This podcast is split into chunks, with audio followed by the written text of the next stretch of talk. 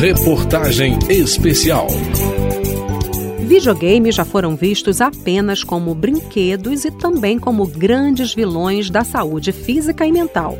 Mas em 2023, escolas já usam jogos eletrônicos como ferramentas de apoio no desenvolvimento de conteúdos educativos. E médicos recorrem aos games para ajudar na recuperação da saúde de pacientes.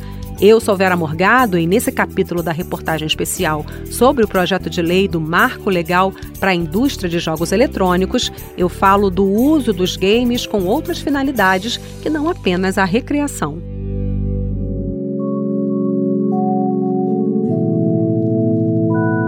Se o excesso pode causar danos, existem especialistas que comprovam que o direcionamento correto do uso dos jogos eletrônicos pode estimular o cérebro, com impactos excelentes na coordenação motora e na orientação visual, por exemplo.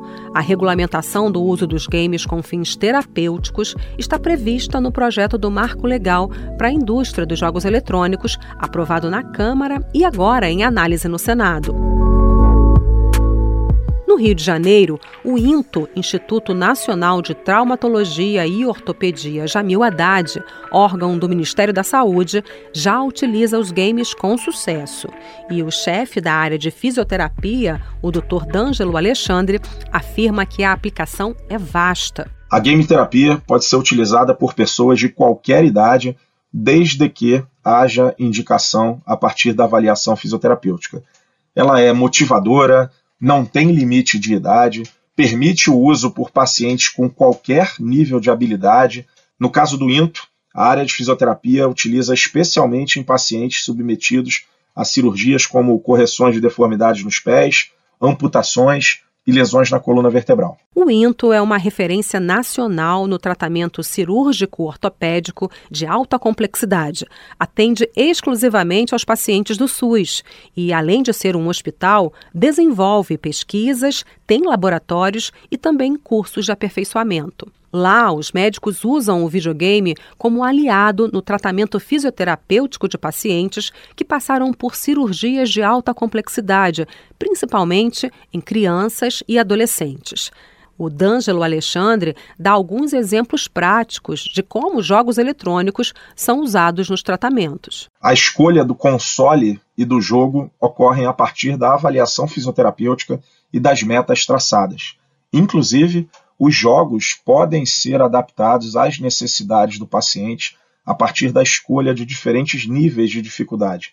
Nós utilizamos com frequência jogos em que há o emprego de uma plataforma que capta a descarga de peso na posição sentada ou na posição de pé. No caso, por exemplo, da posição de pé, os movimentos são selecionados pelo fisioterapeuta e podem incluir apoio em apenas um pé, agachamentos, alternância na descarga de peso durante os exercícios, dentre muitas outras opções. Agora imagina que você é um historiador, um arqueólogo que viaja o mundo para pesquisar culturas diferentes, se envolver em aventuras e completar missões de salvamento de relíquias dignas de um Indiana Jones. Qualquer videogame hoje em dia é rico em interação e imagens digitais que trazem experiências de imersão total. E ensinar ciências, matemática e idiomas desse jeito, como se fosse uma brincadeira, é um potencial imenso de uso dos jogos eletrônicos na educação. Isso não é novidade, mas essa ainda é uma ferramenta com viés educativo pouco utilizada no Brasil. O uso dos jogos eletrônicos na educação é tema de uma pesquisa do Laboratório de Objetos de Aprendizagem da Universidade Federal de São Carlos. A professora Joyce Lee Otsuka coordena um estudo que é feito com escolas públicas. Há vários estudos que mostram evidências empíricas de benefícios dos jogos na educação, em especial na aquisição de conhecimento, no entendimento do conteúdo, além de resultados afetivos e emocionais. Os jogos educacionais, se bem projetados, têm o potencial de envolver e engajar os estudantes em processos de aprendizagem. O grupo de estudo oferece uma plataforma que disponibiliza jogos abertos e oferece ferramentas para que os professores possam fazer a publicação de games para os alunos, mesmo sem conhecimento de programação. É a plataforma Remar. A professora Joyce Lee descreve o perfil dos especialistas necessários para o desenvolvimento desses jogos que podem ser usados em salas de aula. O desenvolvimento de jogos envolve uma equipe multidisciplinar com profissionais que atuam em diferentes frentes, como game design, arte 2D ou arte 3D, design de som, trilha sonora, programação, testes e avaliação. No caso dos jogos educacionais, é essencial que a equipe conte também com especialistas no conteúdo e profissionais da educação. A Câmara analisa a criação de uma política nacional de uso dos jogos eletrônicos e na educação básica. A política quer garantir que os sistemas educacionais brasileiros incorporem os jogos eletrônicos nas práticas escolares mas o uso dos games ainda enfrenta críticas.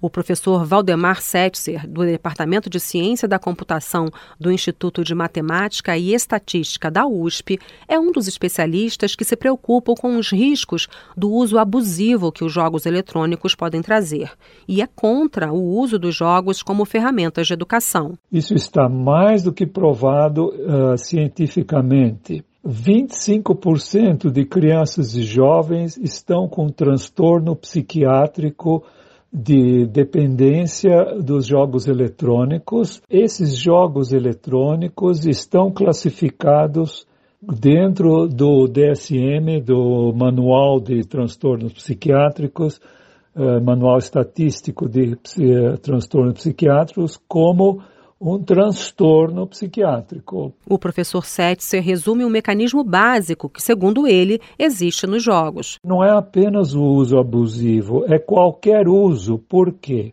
Porque esses jogos são feitos para atrair, para agarrar, para segurar o jogador.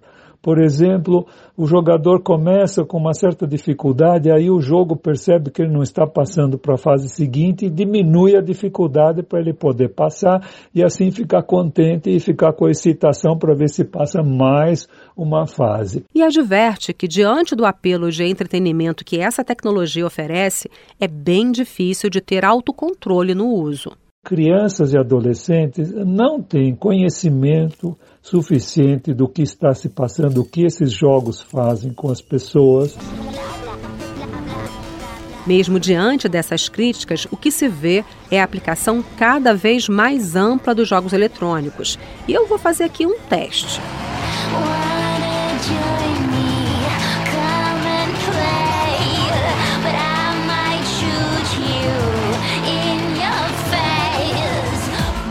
Se você reconheceu essa trilha, deve ser um jogador de LoL, League of Legends, um dos games mais populares no Brasil e no mundo.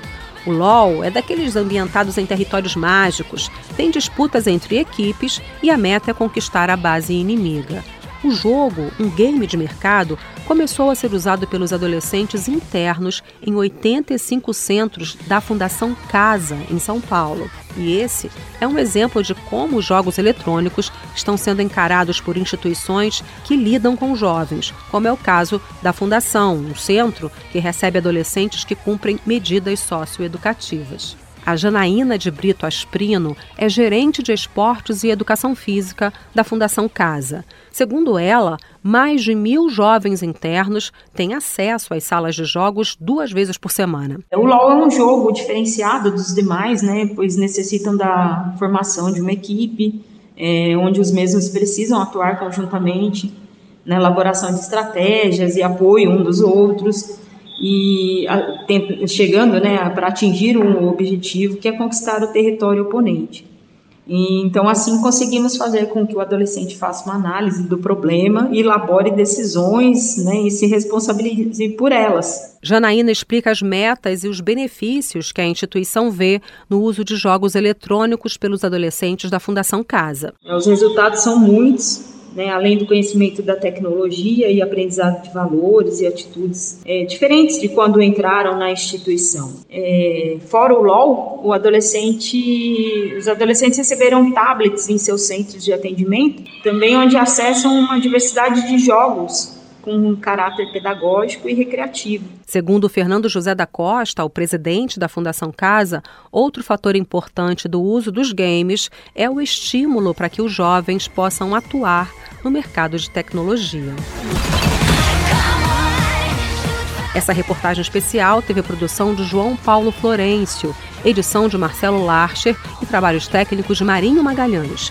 Você pode ouvir o conteúdo completo em radio.câmara.leg.br. Da Rádio Câmara de Brasília, Vera Morgado.